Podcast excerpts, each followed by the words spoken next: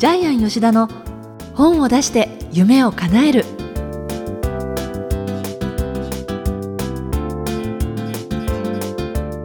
こんにちは小林まどかです。ジャイアン吉田の本を出して夢を叶える。ジャイアン今回もよろしくお願いいたします。はいよろしくお願いします。さてちょっと伺いたいんですけどね、はい。ジャイアン。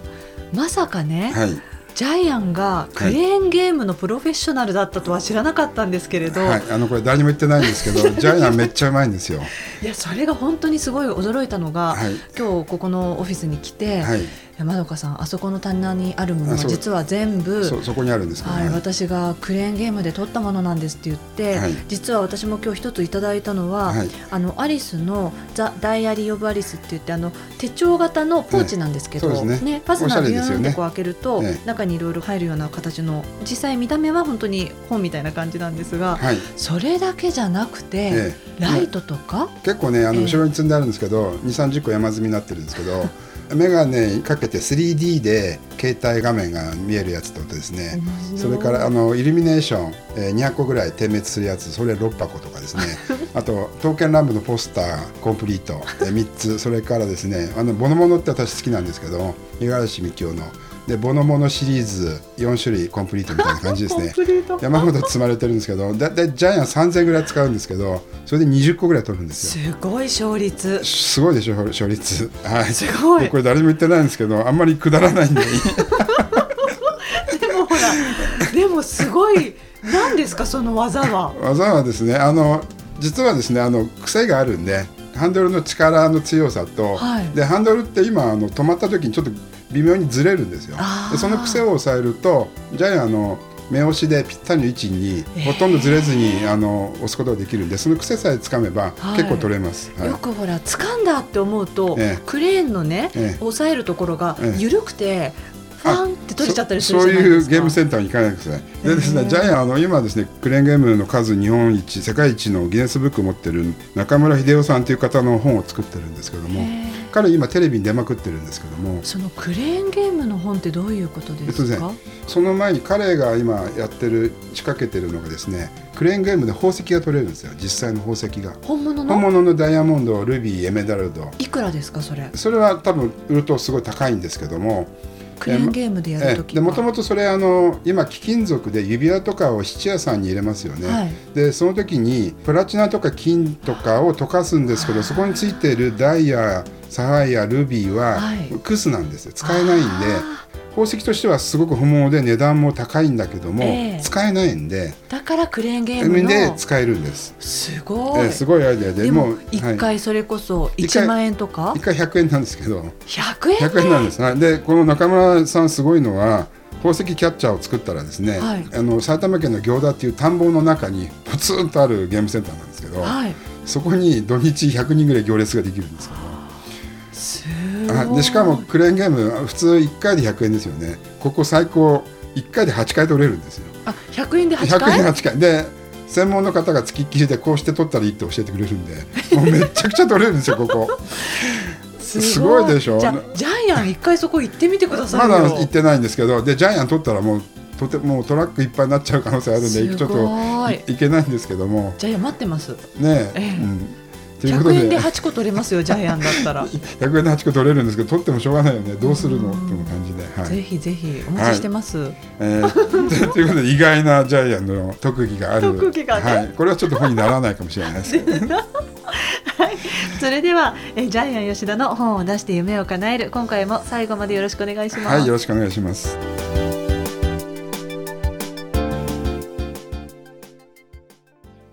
続いてはいい本を読みましょうのコーナーです。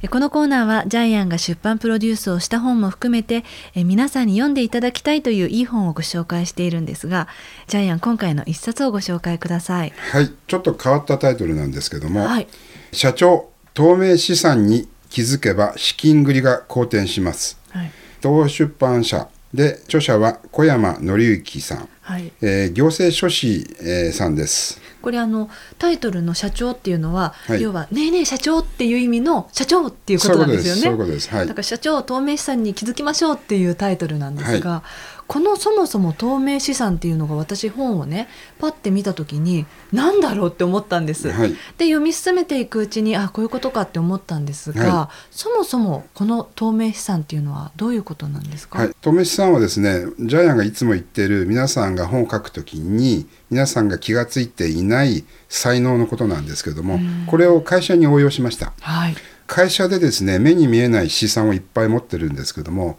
活用できない方がほとんどなんですよ。あ行政書士さんの方の本なのええ。でちょっと難しいんですけども、ええ。簡単にジャイアンの方でですね、はい。透明資産に関してですね説明させていただきたいと思います、はい。えー目に見えない財産なんですけども大きく3つに分かれます。はい。例えばブランド力。えーブランドって目に見えないですよね、ええ。えーこれをですね法的には知的財産と言います、はい。えーそれから著作権。例えば本を皆さんが書いた場合は著作権が発生します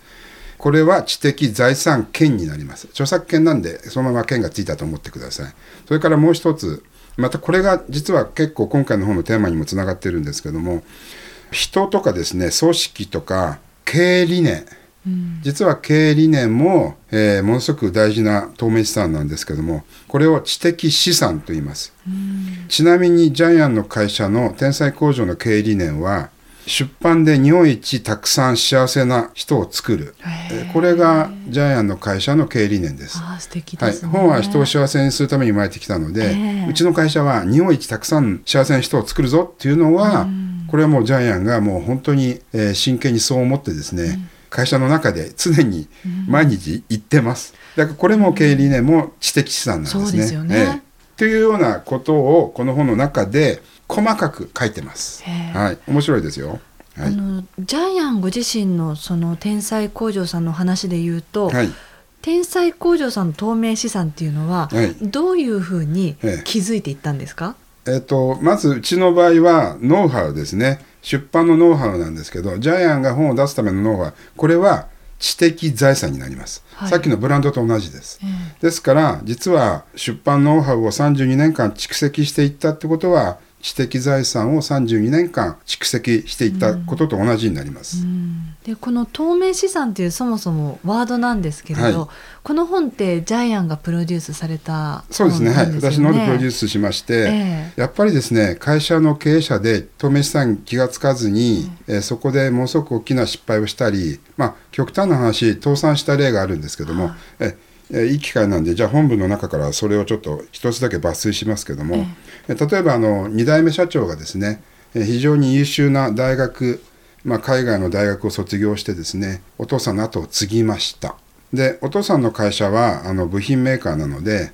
まあ、例えば言うとちょっと分かってしまうんですけど業界では有名な会社なんですけども、まあ、ネジを作ってました。でネジをお客さんに届けていたんですよねで先代の社長は非常にですね朝礼が好きで結構朝1時間ぐらい朝礼したりとかですね、それからいちいちもう部品一つネジ1個お客さんのところに電話があったら届けていたんですよね。で届けに行った営業マンが結構そこでお茶とかしてくるんで結構時間のロスがあったんですよね、で2代目社長は親父の後を継いで、えーまず会社でやったことが朝礼をやめたんですよね、えー要するに時間の無駄だと。1時間分の。そうですね、ええ。それからあの部品も、えー社員がいちいち車で1時間もかけて行って1時間もお茶飲んで帰ってきたら仕事にならないっていうんで、宅急便を使ったんですよね、今安く送れますので、例えばあのジャイアンの会社では本を送るとき宅急便屋さん頼んでますけども150円で送るんで、ええ。もう全然そっちが安いしコストダウンなんですけども、じゃあどうなったかというと最初の1年間は業績が非常に伸びたんですけどでもその会社3年後倒産したんですよ。あということは結局、えー見えない資産。結局営業マンがお客さんのところに行くことによってお客さんから注文が来て人から紹介してもらった。で朝礼もやっぱり社員が一つになるんですよね。あ社長うんちくだれて時にはずっと退屈なこともあったかもしれないけどでもそれでやっぱり会社が一丸となってたんで、あじゃあやっぱりそれだけ効率化がいいっていうとそういうわけではわけじゃないんでねす。逆にそのあ運命共同体の会社っていうこの経営理念がええ。実は知的財産透明資産だったっていうこともあるんです。あー。へえでこの本の中ではまた成功例もたくさん上がってます。はい。あの例えばあのデイケアをやりたい女性が毎月3万円しか使うお金がない、うん。ただですねあのそれを聞いたその著者の小山さんが相談に乗ってですね透明資産を見つけたんですねその方は二種免許を持っていてもともと車の代行やってたんでそれだってことでですね。その二種免許を持っていることによって地方に200万円の助成金を申請したら降りた。で200万円を元手に介護ビジネスをスタートしてうまくいってるとかですね。あるいはあの材木屋さんが、まあ、これもガイアの予約に出た例なんで皆さん知ってるかもしれませんけどもえー、数千万円の未払いがあってもう会社倒産しそうだった。でその時に古民家の鑑定士の趣味でね持っていたんでで結局古民家の解体工事をやって再生したですね、えー、材木屋さんの話とかですねそういうのがたくさんあります。だから、はい、何が功を奏すかわからないしかんないです、はい、どんなその自分の素質がこう光となるかわからないですよね。そうなんですでもう本当に出版もそうなんでえー、皆さんの強みあるいは弱み、えー、弱みも本になりますので、ね、それを見つけるために、えー、半年間かけてそれを見つけて、えー、えー、それをテーマにしたりコンセプトにしたりして本を作っていくんですけども。それがですねこの本を読むとビジネス的なですね、えー、成功法則が科学的に書かれています。分析表が書いてあるんでこれが、ね、そうですねあの非常に素晴らしいんでどうしたら自分の透明さを見分けられるか分析表が入っているのでチャンスとピンチの振り分け、あるいはですね、透明資産の SWOT 分析、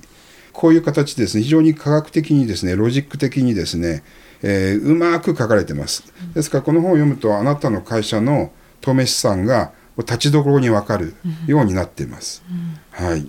先ほどちょっと伺いたかったのが、はい、この透明資産っていうワードはジャイアンが今回作られたわけですよね。そうですね。もともとですね、あのその前に茨城のパン屋さんの本を作りましてその本はまあ主婦の友社さんで出たんですけどもそのパン屋さんの透明資産をですねテーマに本を作ったことがありまして、はい、去年か一昨年ですね。パン屋さんの透明資産をっていうのは例えばですね、えー、お客さんが来て「パンありますか?」って、まあ、ペシのパンっていうの有名なんですけども「ペシのパンありますか?」って言って売り切れてるんですよね、あの結構人気があるんで。でもその時店員さんは「売り切れてます」って言わないんです、はいもしかしたら厨房にあるかもしれませんから見てきますってわざわざないのも分かっているのにもかかわらず見てきてすいませんありませんっていうこれが透明資産なんです。っていう本をですねそういう透明資産を40個あげる本を作ったんででそれをまた今回はビジネスに応用して作ったのがこの透明資産の本なんで。でもこの単語のね選び方と組み合わせがもう秀逸ですねジャイアン。いいですよね透明資産って。分かりやすいですね、ええ、初め分からないでねタイトルだけ見たらえこれ何どういうことって思うんですけれど本を読むと改めてその意味合いっていうのがね分かりますよね、はい、でそうですね。で皆さんの中にもぜひ透明資産眠ってますのであ。の見つけてください。それがお金に変わります。ということですね。ではこのコーナーの最後の願目なんですが教えてください。はい、えー、今回の願目はえー、やり続けていることが財産になる。中国の思想家の宗氏が言ってるんですけどもあの無用の用っていう言葉がありますけど実は無駄じゃないんです、えー、一見あの無駄のように見えることの中に実は一番大事なことが隠されている。まさに透明資産なんですけども。でそれがやっぱりやり続けることによって、えー、財産になっていく。一見無駄なように思えても実はそれがあなたの一番の財産になっているこれがですねやり続けることによって形作られるっていうのを今回の眼目にしたいと思います。はい。ということでいい本を読みましょうのコーナーでした。ありがとうございました、はい、ありがとうございました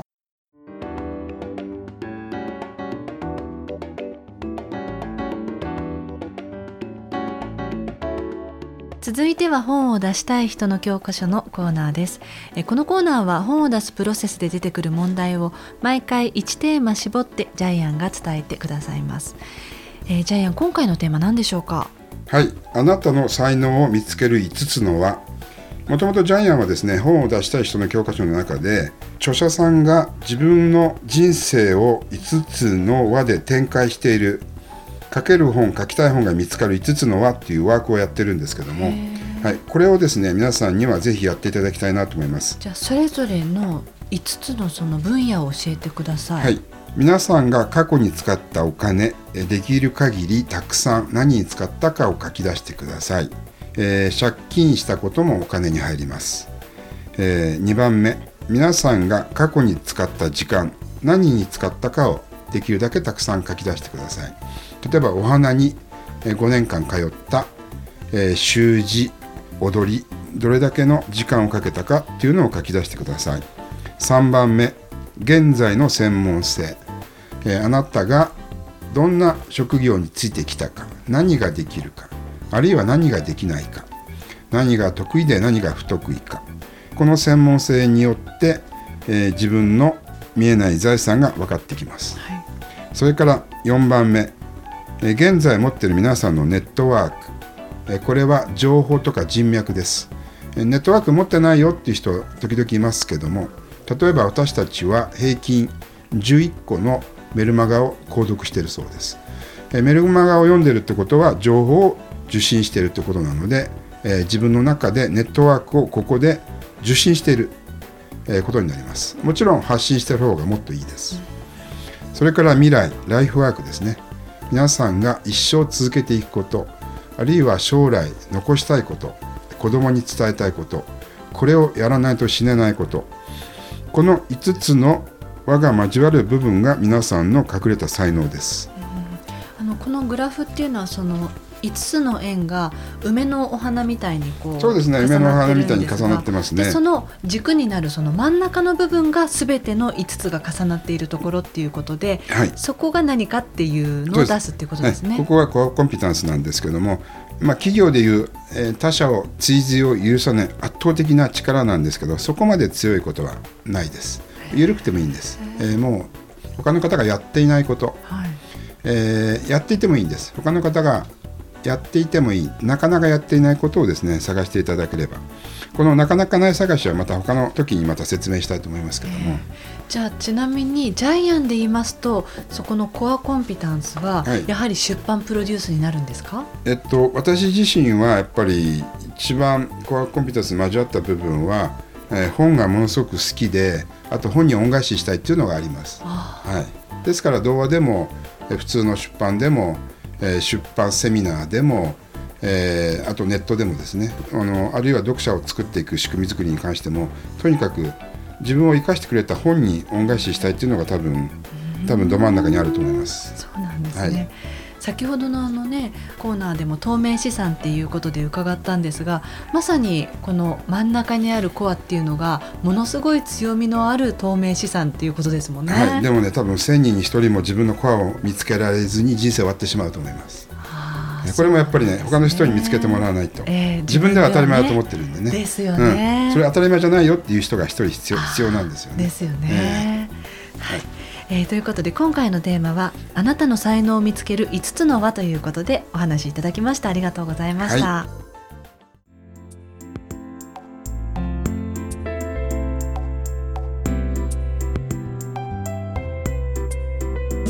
ジャイアン吉田の本を出して夢を叶えるいかがでしたでしょうか？えー、ジャイアンね、はい、あの先週に引き続いてまたリスナーの方からのお便り届いてるので、はい、ちょっとここで、ね、ありがとうございます。ご紹介しますね。匿名希望の方なんですが、えー、専門書的なものや理論をまとめるのは非常に弱く苦手分野です。どこから準備を始めていいのか。で私のこの思いは願いであって現実には難しいものなのかそれも全く分かりません他力本願のようで恐縮ですがどの本から読んでみるのがいいのでしょうかっていう質問なんです、はい。まあ、答えを言いますとまず一歩を踏み出してもらいたいなと思います、はい、でその一歩はどうやって踏み出したらいいかっていうことですけどもまずこの質問を送ってきた方にお願いしたいのは1日1枚でいいのでメモを書いてほしいんです、えー、はい。でえー、それは、まあ、できれば自分が本を出したいテーマとかですね、えー、専門分野に関してでいいので1日1枚メモを書いてください、はい、で365日経つと365枚たまります。でその中にですね読者が読みたい、えー、そういう部分がかなりたくさん書かれていると思いますのででその時にもその方のテーマがかなり絞られると思うし、はい、で365枚のネタの中からですね本にする内容読者が幸せになる内容編集者が出したいと思う内容そういうのがかなり入ってると思いますので、うん、1年後にはも出版の準備ができると思います。ジャイアンねそのメモっていうのは、はい。どういうタイミングでどういうようなことを書いてったらいいですかはい。ね。、で今あのまどかさんの目の前にジャイアンのメモがこれ2 3 0枚あるんですけども、はい。ジャイアンはとにかくですねあの裏紙使ってるんですけども、ええ。ー裏紙をですね A4 用紙を4分の1に切ってですねそれをこういう形でたくさん切ってそこにメモしてます。でその一番最初のメモの書き方のところにですね、まあ、例えば土台が大事みたいな感じですね。あのいろいろ自分が気になったこと、えー忘れないようにしたいことアンテナに引っかかったことをですねメモしようメモしてるんですけども、こういう形でやるとですねえー1日やっぱりジャイの場合は5枚10枚でそれをまあ翌日見直して捨てる作業ですね。あるいはまたそこから新しい発想でですね新しいメモが出たりでそれをまたまとめてですね本にしたり、えーまあ、メルマガを書いたりしてるんですけども。なんかこうだからネタ帳みたいになってくってことそうですね。ネタ帳みたいで昔はあの実は何万枚もあったんですけどー。今みんなあの捨てて整理しました。なんかもったいない感いじしますけど。やあのもう頭の中に入ってるから大丈夫なんですけどそうなんですか、あじゃあそういうことでそれは誰しもが気になったことアンテナに引っかかったことを貯めておけばはい、ええ何かそれがこう本の書くきっかけにもなるっていうことですよね。そうですねこの質問された方に関してはやっぱりまず一歩を踏み出してもらいたいので一番簡単な方法は私はメモだと思います。あそうですね。はい、こうした出版に関する質問など何でもお待ちしていますので天才工場のホームページをぜひご覧になってみてください。えジャイアン今週もどうもありがとうございました、はい、ありがとうございました。